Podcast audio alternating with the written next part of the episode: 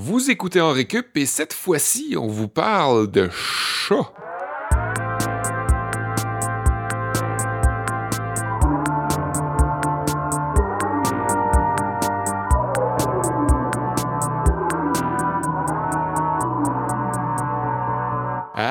Allô, allô les petits minous! Vous écoutez bel et bien en récup votre émission prématernelle de rattrapage de connaissances. Euh, on parle aujourd'hui de minous, de chats, de, de gâteaux, de cats. Euh, je sais pas c'est quoi en allemand ou en néerlandais, mais euh, encore en compagnie de mes petits chats, Kevin Breton, Oh. Olivier Bradette. Salut les gars. Allô? Salut, Papa Minou. Ça- ouais, ça me fait penser, je sais pas pourquoi les chats, ça me fait penser à des enfants, à comme le, le- le- le- je sais pas, peut-être parce que étant enfant, j'ai eu des chats, moi, puis euh, c'est- c'est- ça, ça me remet en enfance, ça me retombe en enfance, mais euh, oui, le sujet aujourd'hui, les chats, ça peut vous sembler euh, curieux comme, euh, comme sujet, mais on s'est dit en récup, dans nos brainstorms, on n'a jamais eu d'animal de compagnie comme Jamais. Sujet.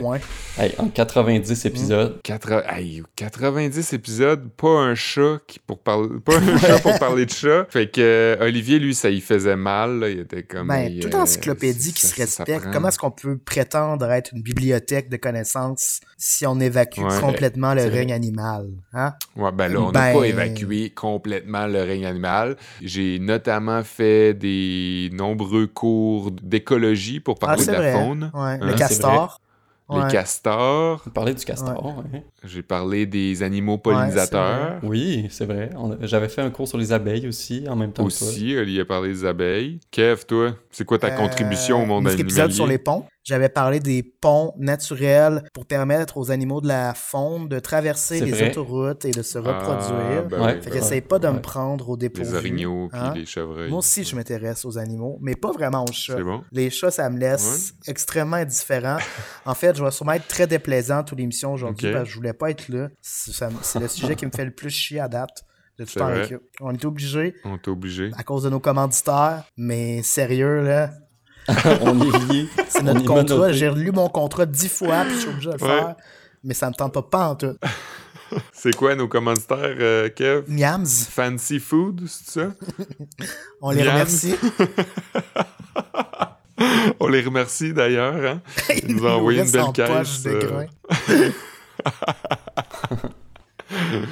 Ouais, ben, euh, moi, je vais pas vous parler de nourriture à chat euh, pour tout vous dire. Je vais vous parler de sociologie. Ça m'a fait penser, euh, justement, Kev, tu le mentionnes, t'es pas vraiment une bête à chat. Tandis qu'Olivier, c'est tout le contraire. Hein? Euh, Olivier, il arrête pas de nous rabattre les oreilles avec Mm. son maudit Columbus, Son maudit. le chat.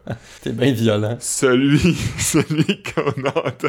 Ouais, excusez, j'ai pas. Euh, je me Oui. suis laissé emporter. Celui qu'on entend à l'occasion dans certains, certains épisodes. hein. Ça fait longtemps, par exemple. J'ai l'impression que Columbus s'est habitué à moi qui parle tout seul en avant de mon ordi. il s'est rendu compte que t'étais- on- il t'avait perdu. Il n'y avait plus rien à faire. Là, si vous regardez en arrière de moi, il est juste là.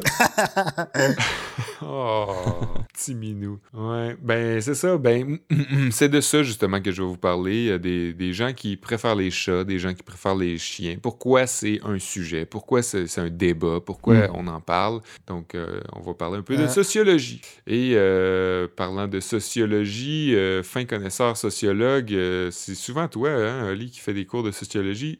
J'espère que c'est pas ça que tu fais aujourd'hui parce que Non. ça me un peu l'herbe sous, sous le pied. Non, je m'en vais plus dans tes plates-bandes. Euh, je parle Ah. des chats dans la fiction parce que hum, on aime tellement tous les chats que il y, a, il y a eu beaucoup, beaucoup de personnages qui ont été créés, soit dans la bande dessinée, dans le cinéma, euh, juste dans les arts en général. Le, le chat est beaucoup là. Euh, fait que c'est sûr que ce sera pas possible pour moi de parler de tous les personnages fictifs euh, qui arborent euh, le joli minois d'un petit chat. Mais euh, je vais en nommer Est-ce que tu quelques-uns. vas puis parler des, des chats dans les cafés quand il y a des concerts jazz? non. des chats sur les tables? Non, je parlerai pas des cafés à chat, qui est un concept euh, que j'ai jamais Ah ouais. expérimenté parce que j'ai toujours, en fait, quand j'étais jeune, j'étais vraiment allergique aux chats, puis j'éternuais en masse, puis j'avais les yeux qui chauffaient. Euh, je me rappelle d'aller chez mon ami Simon, qui nous écoute euh, assez régulièrement. Salut Simon. Salut Simon. Puis euh, son chat était tout mignon, son chat Tigidou.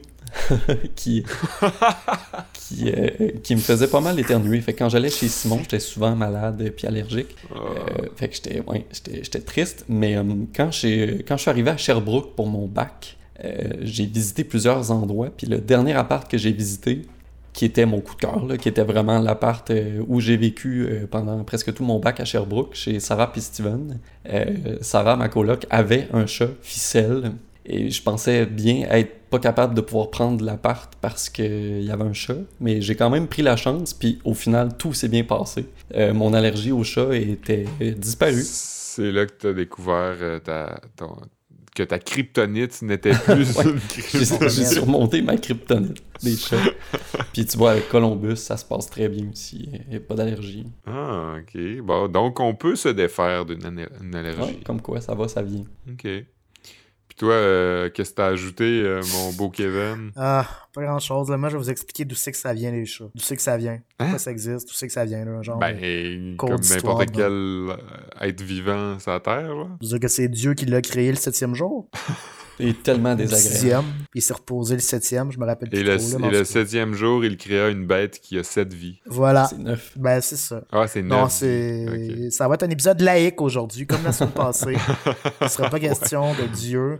Euh, je vais plutôt vous donner un cours d'anthropologie, d'histoire, à savoir comment est-ce qu'on a domestiqué les chats, puis comment ils nous ont envahis. comment ils ont envahi nos demeures.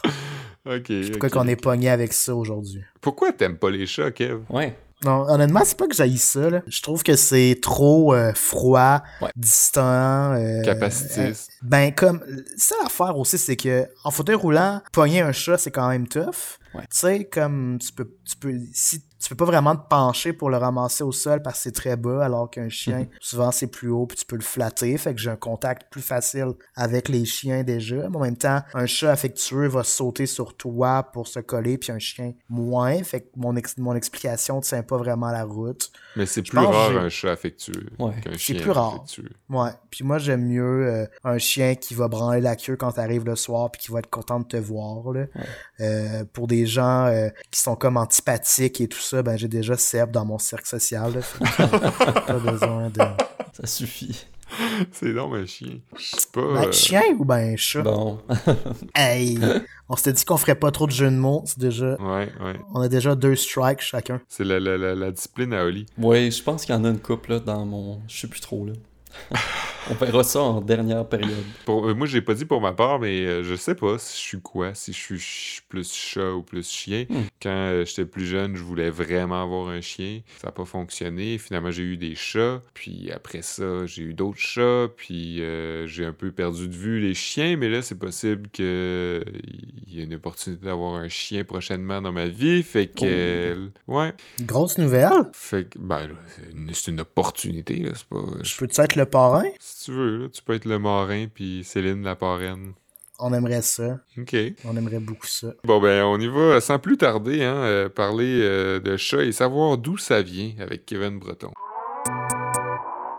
Cours d'histoire slash anthropologie intitulé Pourquoi les humains ont domestiqué les chats? Point d'interrogation. Bon, déjà, le titre de mon cours aujourd'hui, Pourquoi et comment les humains ont domestiqué les chats? Euh, ben, il y a déjà une, une erreur dans le titre, hein? un peu comme la fois où j'ai fait une faute en écrivant le nom de ma professeure dans un examen où on devait trouver des erreurs dans des journaux. Ben, je perds déjà des points sur ma présentation aujourd'hui. Euh, non pas à cause de l'orthographe, cette fois-ci, là, j'ai pas fait d'erreur ni de faute, mais euh, à cause du contenu, parce que ce serait faux de dire que les humains ont domestiqué les chats. Ce sont plutôt les chats qui se sont domestiqués eux-mêmes, parce que, comme dirait, pour citer Columbus, le chien Olivier, il y a rien que je suis pas capable de faire sans vous, ma gang de minables. OK, c'est une lettre de haine envers les chats, dans le fond. voilà. Préparez-vous, là. Je vais essayer de me contrôler pour quand même aujourd'hui euh, vous dire qu'est-ce que vous allez apprendre dans mon cours. En fait, euh, pourquoi est-ce qu'on est pogné avec des chats de maison? Comment ils sont devenus les dignes empereurs de nos modestes demeures? C'était quoi le trip des Égyptiens avec les maudits félins? Puis qu'est-ce qui change les chats actuels des chats les ancêtres, de leurs ancêtres les chats sauvages? C'est les éléments qu'on va apprendre aujourd'hui dans mon cours, mais avant, je dois établir quelques notions de base à distinguer parce que euh, au fil de mes, recherches, j'ai appris qu'il y avait beaucoup d'écoles de pensée et que juste les mots domestication ou domestique dans le domaine animal, c'est pas des mots à définition unanime nécessairement. Euh, souvent, on va entendre par animal domestiqué simplement un animal qui dépend tout d'un coup de la présence humaine pour survivre. Mhm. Mais c'est une définition qui est débattue puisque ben, ça existe des chats de gouttière ou des chats de ruelle euh, qui s'ameutent puis qui peuvent en théorie survivre sans l'intervention humaine, mais généralement ces chats-là sont quand même souvent un, en moins bonne santé, deux vont vivre moins longtemps, trois sont mal nourris, puis dépendent quand même indirectement des humains euh, et de leurs restants, par exemple, pour survivre. Mhm. Moi, j'ai toujours pensé que les chats domestiques, c'était des chats qui servaient aux tables, puis qui euh, faisaient euh, le ménage dans des manoirs. Comme des majors. Ouais, c'est ça. Non, ça serait une, très bonne définition, mais stationner ton char. comme un valet. Celle qui est le plus souvent retenue, en fait, c'est celle qui euh, porte attention plus aux conséquences euh, biologiques et comportementales des animaux domestiqués. En fait, lorsqu'on remarque des changements dans les habitudes ou dans la physionomie d'un animal après une intervention humaine, après le contact euh, continu avec un humain, ben c'est souvent une conséquence, ou c'est habituellement une conséquence de la domestication. Mhm. Puis les chats, c'est exactement ça en fait, parce que tous les chats de maison proviennent de la même, ils proviennent tous de la même sous-espèce, le chat sauvage d'Afrique. Sauf que, contrairement à cette sous-espèce-là, les chats de maison qu'on retrouve euh, chez nous en ce moment ont le cerveau moins développé que leurs ancêtres. Ils sont souvent plus petits et plus trapus. Euh, et ils ont les canines plus courtes. Et ce qui est étrange, c'est que ben, ces chats sauvages d'Afrique-là, on en dénombrerait plus que 10 000 ah, en ce moment sur la planète, ce qui est très très peu euh, en comparaison euh, les chats domestiques qui prolifèrent. Là, il y en aurait plus de 600 millions sur la planète, ce qui est beaucoup trop à mon avis. C'est étrange. Comment, comment on est arrivé là que les descendants soient aussi peu nombreux, aussi plus nombreux que la branche euh, duquel ils originent. Pour comprendre ça, ben, on peut ouvrir un livre d'histoire euh, ou une page Wikipédia, comme je l'ai fait, et on apprend que, ben, ce qu'on soupçonne plutôt en fait, c'est que la domestication des chats a coïncidé grosso modo avec le début de l'agriculture et des récoltes dans euh, le croissant fertile. Le croissant fertile, Seb, non, c'est pas le nom d'une boutique euh, sur Mont-Royal, euh, une petite boulangerie. c'est une zone géographique qu'on considère aujourd'hui comme le Moyen-Orient, donc en Irak, en Iran, euh, en Turquie, dans cette région-là, ce qu'on appelle euh, le, berceau de la civilisation, là, parce que le terrain était très fertile pour l'agriculture, et c'est là que l'être humain a commencé à être prévoyant, faire des provisions, il se contentait plus de vivre au jour le jour, mais voulait s'assurer une sécurité alimentaire à travers le temps, et a donc commencé à entreposer du grain et des produits de la terre. Évidemment, ça attirait des rongeurs, comme des souris des rats. Mm. Mais heureusement, il n'y avait pas juste des rongeurs euh, en abondance dans ce territoire-là. Il y avait aussi beaucoup de chats sauvages. Et c'était le début d'un long partenariat slash forme d'esclavage volontaire féline euh, en fait, c'est peu probable que les, les, humains, les agriculteurs à l'époque, aient volontairement dressé, entraîné les chats sauvages mhm. à chasser les souris parce qu'ils se laissaient vraiment pas approcher. Euh, beaucoup, beaucoup moins que les chats domestiques que l'on connaît aujourd'hui. Là, ils avaient ce qu'on appelle en anglais un flight distance euh, très, très élevé. Donc, il suffisait qu'on s'approche le moindrement, le moindrement pour qu'ils décarpissent. Donc, c'était probablement plus de leur propre gré que les félins ont commencé à chasser ces souris-là pour se nourrir. C'est ce que François Legault appellerait un partenariat économique gagnant-gagnant. ah, puis Marjo le disait. On n'apprivoise pas les chats, sauvages? Voilà. Ah, ah, cette grande historienne Marjo, hein, qu'on ne peut pas s'empêcher de citer en récup. Mais ça, ça ne nous explique pas pourquoi aujourd'hui, plusieurs centaines d'années plus tard, les chats sont sauvages, euh, sont beaucoup moins sauvages, plus dociles et se laissent caresser. Euh, à ça, on en doit beaucoup aux Égyptiens et leur fascination un peu weird et malaisante pour les chats. Une adoration qui s'exprimait souvent à travers l'art, la sculpture. Les chats avaient dans leur culture une position divine, rien de moins. On en prenait soin, on soignait leurs blessures et parfois même on les offrait en cadeau et on les transportait avec nous lors de nos voyages. Puis c'est un petit peu comme ça que leur expansion mondiale a débuté grâce à l'Égypte qui a servi euh, de tremplin international en quelque sorte. Ah ouais. En conclusion, ce qu'on pourrait dire en fait, c'est que c'est effectivement plus eux qui nous ont domestiqués, à vrai dire. Ils ont conquis le monde grâce aux Égyptiens, ils ont envahi nos maisons, on les a nourris, on les a soignés, ils vont bientôt être plus nombreux que nous, probablement.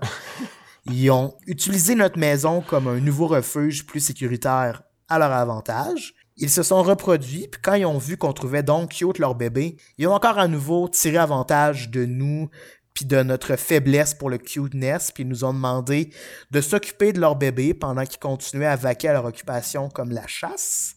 En retour, ben, ces bébés chatons-là ont commencé à solliciter nos caresses, la chaleur humaine, ce qu'on leur a évidemment donné. Et preuve qu'ils sont d'excellents manipulateurs, ils ont évolué de façon à ce qu'on devienne plus sensible à leurs demandes. En fait, ce qui est intéressant, c'est que les chats sauvages, une fois qu'ils deviennent adultes, ils cessent de miauler, mais pas les chats domestiques. Mhm. Pourquoi? Ben, je vais vous faire entendre trois extraits sonores, puis je vais vous donner une explication ensuite. Vous allez les entendre dans l'ordre.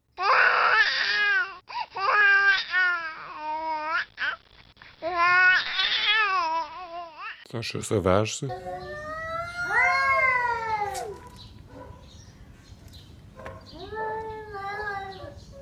C'est un chat sauvage, ça aussi.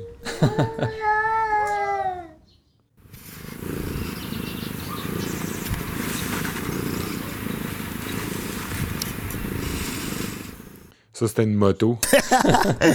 Non, le dernier extrait, Seb, ça, c'était un chat sauvage qui a plus un genre de ronronnement euh, à basse fréquence, comme on pourrait décrire.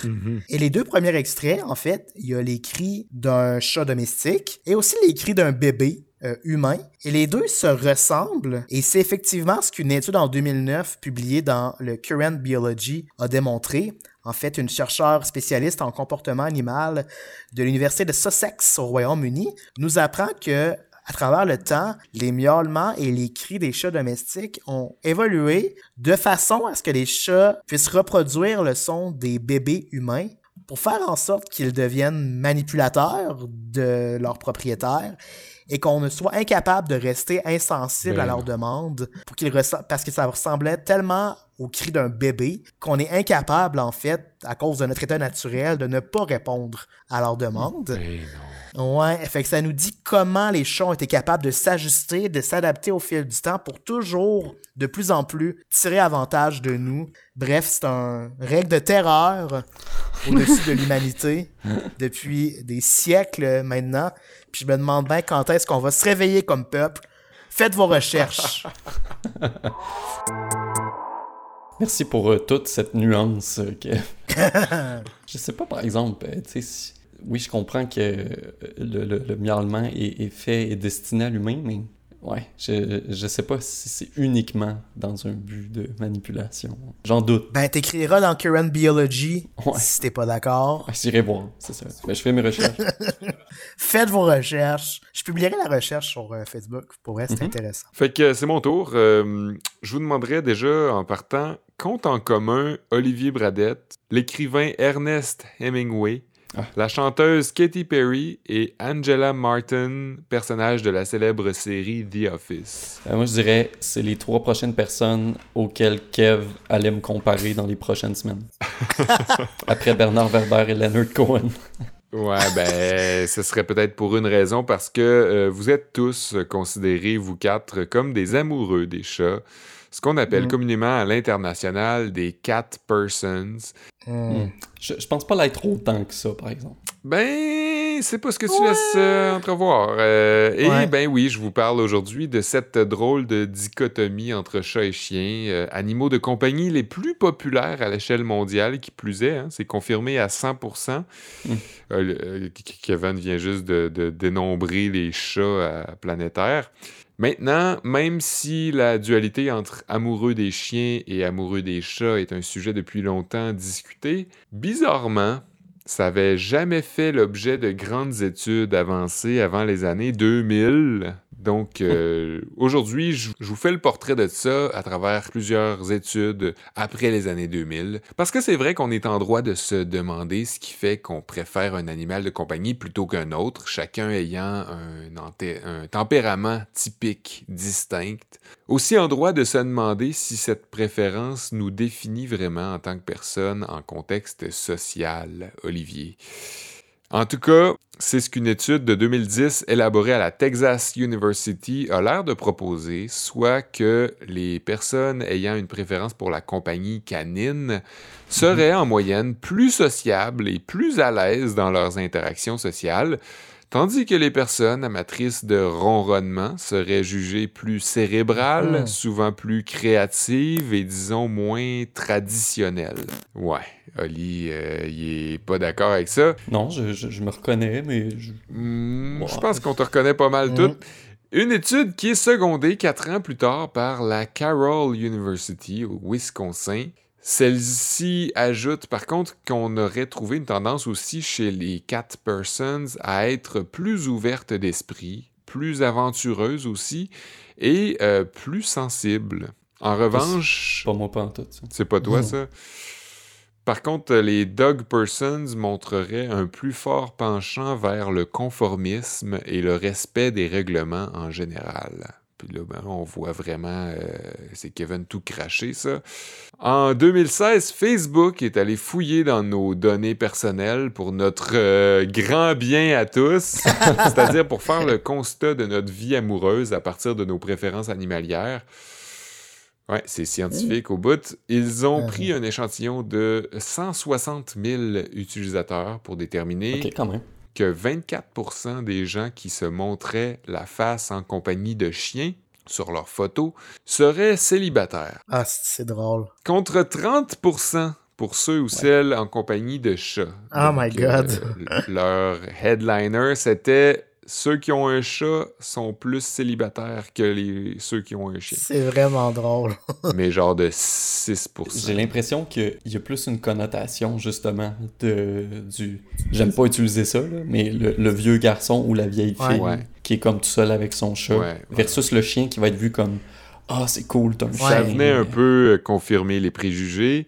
Puis là, vous vous, vous vous demandez, hein, tout ça pour ça, ils sont allés sonder 160 000 euh, utilisateurs, même pas sonder, aller Ouais. Ah, ben espionner non. 160 000 euh, utilisateurs juste pour ça, mais non. Ils sont pas aussi- euh, sauver la démocratie, eux autres, Facebook, au lieu de faire des études niaiseuses de même. Ouais, ça tombe en plein en 2016 à l'élection. euh, Ouais. L'élection de Au lieu de guetter les Russes, là, peut-être que. Mais euh, sont, ils n'ont pas, pas juste fait ça, en fait. Ils sont, sont pas tenus juste à nos euh, habitudes euh, de vie euh, amoureuse. Ils sont aussi allés voir c'est quoi nos films et nos livres préférés pour voir Ah, si nos préférences Bon, culturelles euh, étaient liées à nos préférences en termes de poils à flatter. Breaking news, les gars, les fans de chiens sont fans du livre Marley and Me, euh, ce fameux livre qui a donné un film ensuite mettant en scène un chien, euh, ben, la vie d'un chien en entier, euh, de son adoption jusqu'à sa mort, et c'est triste à en pleurer. Mm. À noter que selon leur étude, les amis des chats préféreraient aussi les films au succès critique, tandis que les amis des chiens préféraient les films un peu plus cucu, euh, si je peux m'exprimer ainsi, hein, Kevin? Ceci dit, j'ai trouvé un article du Insider.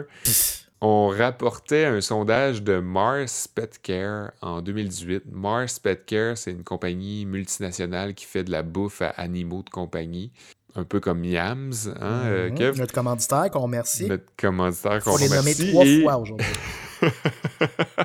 et on y découvrait que les amoureux des chiens, les dog persons, avaient tendance à faire euh, des plus gros salaires et à dépenser donc pas mal plus sur la garde-robe ou sur des gadgets pour Pitou.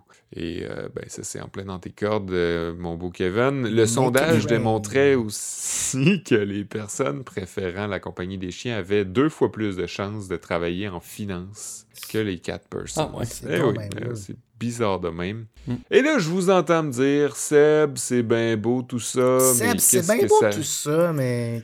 Mais qu'est-ce que ça nous dit précisément sur notre vision du monde, sur notre identité? Nos positions politiques? Oui, qu'est-ce que les géants Facebook ou Mars Petcare nous apprennent sur notre condition humaine, hein? Je vous entends avec vos questions, c'est pourquoi je suis allé voir ce que le psychologue Hal Herzog avait à dire dans son livre Some We Love, Some We Hate, Some We Eat. Un ouvrage qui porte sur notre incohérence à vénérer certains types d'animaux plutôt que d'autres, mhm. alors que rien d'important ne les distingue vraiment. On l'entend souvent hein, que le cochon, par exemple, partage beaucoup plus de points communs avec l'humain que le chien. Mm. Et pourtant, c'est le chien qu'on vénère beaucoup plus que le cochon qui se retrouve dans notre assiette. Et pourquoi on a décidé de les mettre dans des catégories aussi différentes et aussi déterminantes pour leur vie mhm. respective? Selon Herzog et selon ses recherches, la vérité à propos des bienfaits d'avoir un animal de compagnie, c'est-à-dire un, chien, un chat ou un autre animal qui nous fait du bien dans notre vie euh, quotidienne, repose sur notre euh, simple capacité à lui prêter des intentions humaines, à l'humaniser, à ce qu'on appellerait l'anthropomorphisme. Mm-hmm.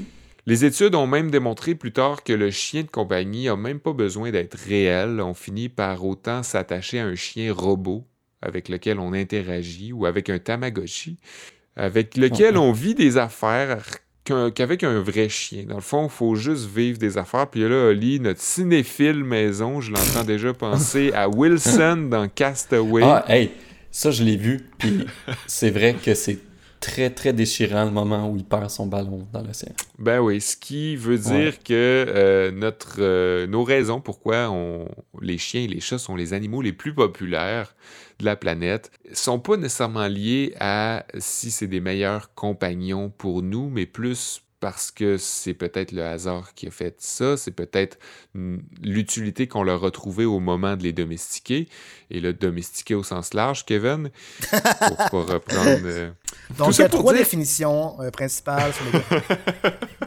Reculez si vous avez manqué les définitions. Tout ça pour dire qu'étant donné euh, l'incohérence de nos relations avec le monde animalier, étant donné que la base de nos relations interpersonnelles dépendent pas finalement de notre niveau d'intelligence les uns avec les autres, euh, de notre physionomie, de notre place dans la chaîne alimentaire ou même de notre composition biologique, quand on pense à Wilson, on peut difficilement répondre à des questionnements plus sérieux sur notre propre existence ou sur notre identité en posant une simple question du genre Toi, euh, tu plus chat ou ben plus chien Ouais, ouais. merci, Seb. C'est intéressant tout ça. Mais euh, j'ai franchement l'impression qu'un chien est vraiment attaché à son maître. Ouais, mais est-ce que c'est le résultat de siècles d'apprivoisement et de, de, côtoiement? Sans doute. Mais j'ai l'impression que ça facilite aussi le fait que le maître va s'attacher au chien parce que. Ouais parce que c'est réciproque. Ouais, ouais c'est ça, c'est ça. Il y a un peu de réciprocité dans cette relation-là. Ah, peut-être qu'il y a de la réciprocité dans le cochon aussi, mais euh, cochon euh, est préféré pour ses cuisses. Euh. c'est vrai. À voir. Faudrait qu'il y ait une étude longitudinale de Facebook là-dessus. J'en reviens pas que c'est là-dessus que Facebook planche en 2016. Ouais. Hillary Clinton de l'avoir à travers la gorge. ouais, j'imagine. Non, mais pas juste Facebook. Hein. La nouvelle a été reprise genre trois fois par The Guardian.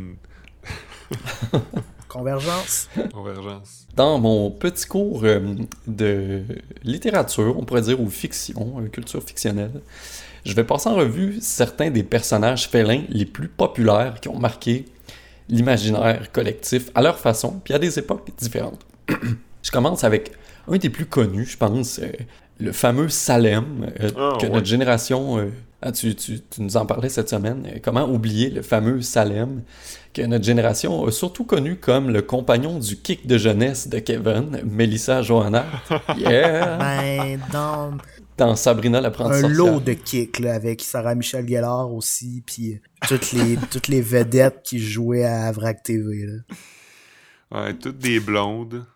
Mm, Généralement, c'est vrai. Ben, puis c'est drôle parce que justement, euh, à l'origine, Sabrina, l'apprentie sorcière, c'était pas euh, cette actrice-là. C'était une bande dessinée Mhm. qui était dans l'univers des Archie. Ouais. Je, je, je savais pas ça pas Ouais. tout. ouais, ben, tu sais, dans, sur Netflix, il y a comme.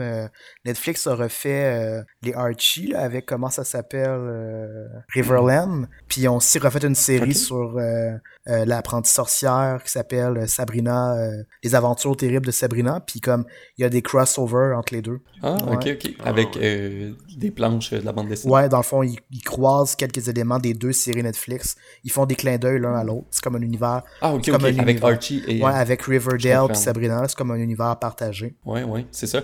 Euh, à l'origine, quand elle est apparue, elle était dans quelques épisodes de Archie, puis peu à peu, là, elle a eu vraiment trois séries, trois volumes, si on veut, euh, de bande dessinée. Les premiers euh, ont été entre 1971 puis 1983, quand même. Après ça, ça a pris 14 ans, entre 1997 et 99, puis ensuite entre 2000 et 2009. Fait que les deux derniers volumes étaient comme pendant que la série était faite puis jouait l'histoire de Salem, comme on le connaît aujourd'hui, ça vient même pas de la bande dessinée, mais bien de la série télé. Puis euh, à l'origine, dans les bandes dessinées euh, qui étaient publiées avant les euh, deux et troisième volumes, Salem était juste un chat à la teinte orangée qui était compagnon de Sabrina, mais qui possédait pas de pouvoir particulier, qui parlait Mhm. pas, qui, qui était juste un chat euh, mignon, un peu comme Patenron, l'animal de compagnie de Hermione Granger dans euh, la fameuse série de Ah Harry oui, Potter. oui, oui, cette série misogyne, transphobe. Ouais. T'en rajoutes à chaque fois. Mais vous m'ouvrez la porte, moi je la- je l'ouvre. Je rentre. Puis dans l'adaptation télé, la production a conféré à Salem sa faculté à parler, puis toute l'histoire qui est derrière son personnage. Salem était à l'origine un sorcier qui a été condamné par le Witches Council à vivre les 100 prochaines années de sa vie sous la forme d'un chat parce que il voulait contrôler le monde avec ses pouvoirs euh, maléfiques. Il était comme rempli de mauvaises intentions. Et donc, ça a donné un personnage vraiment drôle puis très apprécié dans la culture populaire. Puis la série de bande dessinée a comme ensuite adapté euh, son personnage en prenant les caractéristiques de La télé. la série télé. Ah, ouais. Ouais. Ouais, ouais, c'est euh, assez cool. Je savais pas tout ça. Vous vous, vous souvenez peut-être aussi de l'allure de Salem dans la série télé? C'était comme une qui marionnette, bougeait un peu non? bizarrement. C'est ça, c'est ça. Euh, les créateurs du sitcom étaient vraiment sensibles aux droits des animaux. Puis euh, c'est pour ça qu'ils ont utilisé un animatronique, un genre de maquette euh, contrôlable, robotisée. Ah, Euh, donc la plupart des scènes où Salem est présent, on le voit parler de la Ouais, bouche puis comme gesticuler un peu. Là, c'est une marionnette qui est là. Puis il y a quelques autres plans à certaines occasions où là, il y a un vrai chat qui a été utilisé. Quand on voit par exemple Salem descendre du comptoir pour sauter dans un sac, quelque chose comme ça.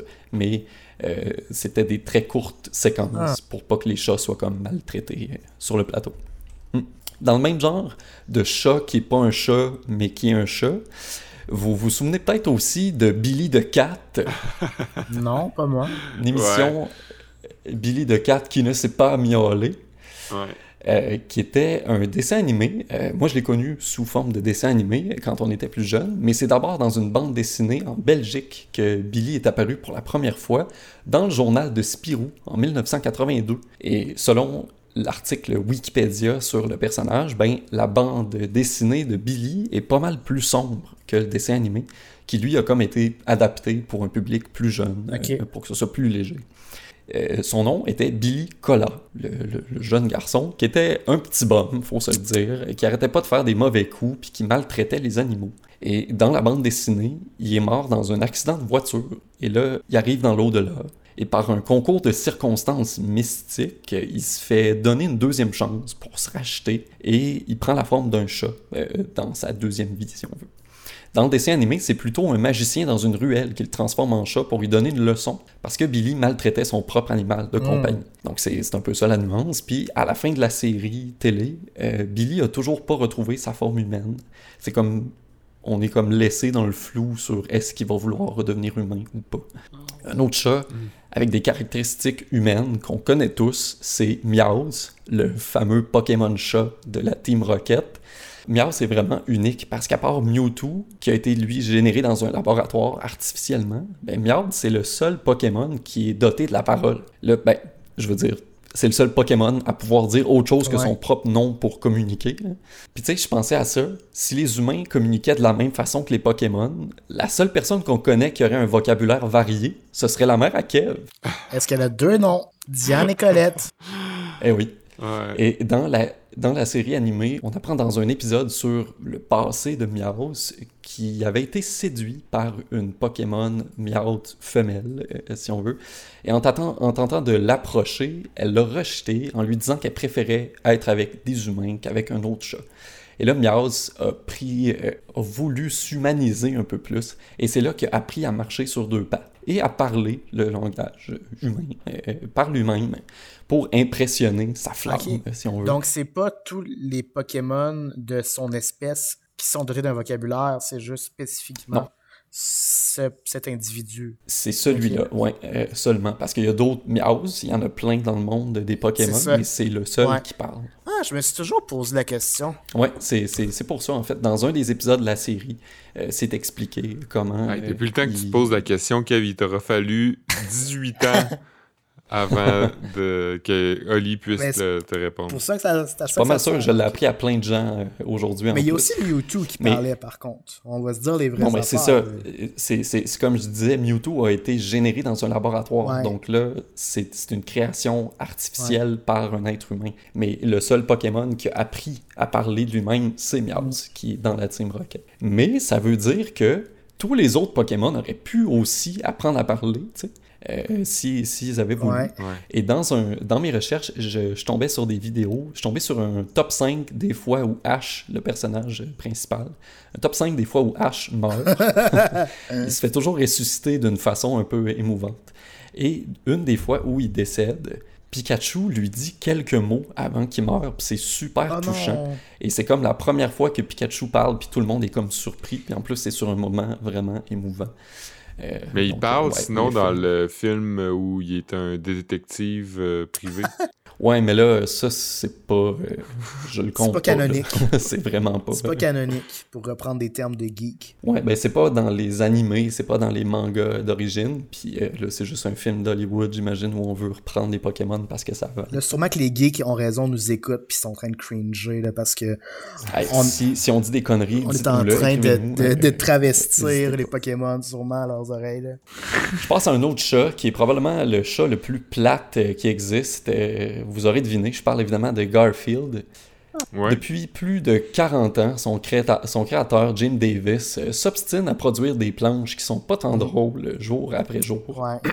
Au primaire, j'ai lu beaucoup trop de ses bandes dessinées, pas tant par envie, mais plutôt par paresse. Euh, Il y avait pas mal moins de texte dans les BD de Garfield que dans Tintin. Et euh, je le regrette aujourd'hui parce que bon, c'était pas si C'est vrai bon que c'était que pas euh, de la grande littérature, hein, mettons. euh.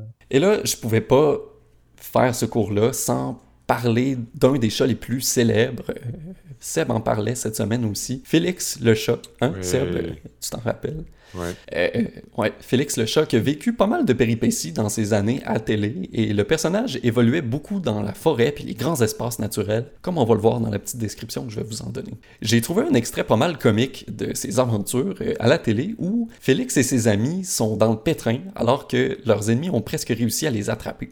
Et l'extrait que je vous fais jouer nous explique comment Félix et ses amis ont réussi à s'en sortir. Well, I just think at this time of the year, you do whatever you can to uh, stay alive. And, you know, we've kind of been cornered the last two games, and guys reacted really well. There's a lot of character, and uh, uh, I think I thought the penalty killing was huge in the third. Eh oui. On a d'abord connu Félix le chat comme un, un petit chat agile et rapide qui a joué Ah, pendant, quelques années quand même dans un gros tas de feuilles d'érable en Ontario. Ah, Félix pas de vin. Et euh, Tellement tanné. Ces aventures euh, à Félix le Chat l'ont ensuite né au pied d'un grand pommier géant bien spécial euh, euh, parce qu'il contenait une seule grosse pomme.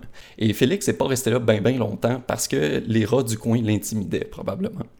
Et là, les fidèles téléspectateurs du dessin animé ont pu le suivre là où il a commencé sa troisième vie de chat. Proche des montagnes, ru- euh, des montagnes rocheuses canadiennes, au bord de l'océan Pacifique. Sam, il comprend pas les références. Pendant toutes ces aventures, euh, Félix le chat a pris beaucoup de confiance puis de maturité et à un certain moment, euh, il a même décidé de descendre dans la savane américaine, toujours sur le côté ouest euh, des États-Unis cette fois, où il a réussi pendant trois ans à se faire passer pour le roi des animaux, rien de moins. Et là, euh, finalement, il était un peu tanné du climat aride et donc Félix le chat a tenté un bref retour dans la forêt de la côte est, mais il est tombé face à face avec des gros ours qui lui ont fait peur. Et depuis ce temps-là, on l'a jamais revu au petit écran. Faut pas s'inquiéter quand même, le, le- le personnage vit quand même toujours dans l'imaginaire collectif, comme tu le sais si bien, Seb. Et selon mes recherches, le personnage de Félix le chat vivrait bien paisiblement maintenant sur une ferme où il élève un jeune troupeau de moutons dans les cantons. C'est un des personnages fictifs qui a attiré le plus de téléspectateurs étant donné son efficacité et ses acrobaties impressionnantes. ça a là. pas rapport. En 13 ans, au petit écran, Félix le chat a maintenu une moyenne de 905. Ben non, ça n'a pas rapport. C'est tout, c'est ça? Attends. C'est tout.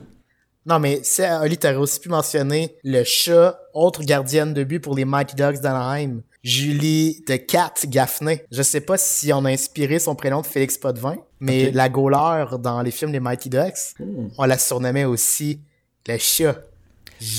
Est-ce que c'est sorti dans les mêmes années? Ben, pas mal, oui. J'imagine. Ouais, Ça se peut fin que c'était- 90, quelque chose On, comme ça. on parlait Ah. de mes kicks quand j'étais à l'adolescent, là, Ce podcast-là, de plus en plus, ça devient un podcast de sport. 110% avec Olivier Bradette, Kevin Bredon. Merci, Ali. Hey, Oli, t'as pas parlé du chat dans Musical, la célèbre Non, série québécoise dans laquelle Éric Lapointe jouait euh, le Ah, méchant. oui, c'est vrai, j'y ai pensé. Euh, J'aurais pu parler aussi de Tom dans Tom et Jerry, Ah, de ben oui. Gros Minet puis euh, Titi aussi. Ouais. Euh, Il y avait Oggy et les cafards, je sais pas Ah si ça vous ouais, c'est vrai, quelque avait- ah chose. Euh, Micha Michien, euh, il y en avait plein d'autres. Hey. La liste est longue. Le Cheshire Cat dans Alice au Pays des Merveilles aussi. C'est vrai. Hey, oui, hey, c'est un classique, ça. Ça, c'en est un bon, Ouais. c'est un classique. Merci, Oli. Eh oui, hey, il y en a des choses à dire sur les chats, puis euh, j'ai l'impression qu'on va devoir en faire plusieurs épisodes euh, parce Ah. qu'on n'a pas fini de parler des chats, puis on n'a pas fini de s'ostiner à savoir si euh, les chats et les chiens euh, doivent euh, être euh, opposition ou aller de pair, main dans la main. Hein? Euh, Oli puis Kev ont pas l'air de s'entendre là-dessus, mais Ouais, ben, je- j'aurais pas de chien, mais je- je- j'aime le- la bonhomie des chiens. ah, un peu comme la bonhomie de Kevin. C'est ça, vous m'aimez comme animal de compagnie. J'aurais pas un Kev, mais j'aime bien, j'aime bien Kev. Tu Ok, m'adopterais pas, mais genre. Ah, puis comme on disait dans le, le cours de- d'Olivier Bradette, euh, ce podcast devient de plus en plus un podcast de hockey. Donc, euh, si non. jamais vous voulez vous inscrire à notre pool, vous pouvez euh, nous rejoindre à enrecup at gmail.com ou nous rejoindre sur Facebook ou sur Instagram. On a des Oui. comptes sur ces deux euh, sites-là. Ouais, absolument. Puis si jamais vous avez raté un bout de l'épisode, c'est pas grave. Surveillez la page Facebook de Balcourbe cette semaine, vous allez pouvoir tout rattraper. Hey, je vais. ou ben donc aller sur euh, la plateforme euh, que vous préférez pour euh, retrouver nos podcasts, nos, nos Je vais essayer quelque chose de nouveau avant de se dire au revoir, les gars, parce qu'on n'a pas de sujet encore pour la semaine prochaine. Puis je me suis dit, je vais regarder les, les personnalités qui vont célébrer leur anniversaire la semaine prochaine, dans la semaine du 26. Et on a des choix de qualité. Là. Claude Poirier est né le 26 Oh. octobre. Gilles Vigneault, le 27 octobre. Bill Gates, le Oh, 28 C'est octobre. cool aussi. Joseph Goebbels, le 29 octobre. Fait que je sais pas si ça vous inspire de quoi. Hmm. Écrivez-nous si euh, vous avez un préféré. On, pourrait faire un sondage. Voulez-vous qu'on vous parle de Bill Gates, de Claude Poirier ou de Goebbels? On fera un sondage sur Facebook. Ok, On va le c'est- faire. C'est à voir. Alors, on remercie CISM, Canalem et CFRT euh, de nous diffuser. On vous remercie de nous écouter. On se dit à la semaine prochaine. Et euh, si vous avez des suggestions, encore, je le répète, euh, écrivez-nous, euh, contactez-nous sur les réseaux sociaux. Ça va nous faire un plaisir de vous, euh, de vous répondre. À bientôt, les gars. Bonne soirée. À la semaine prochaine. Salut! Oh, mais c'est le gros party chez nos voisins. La musique vient juste, juste de commencer. C'est vrai?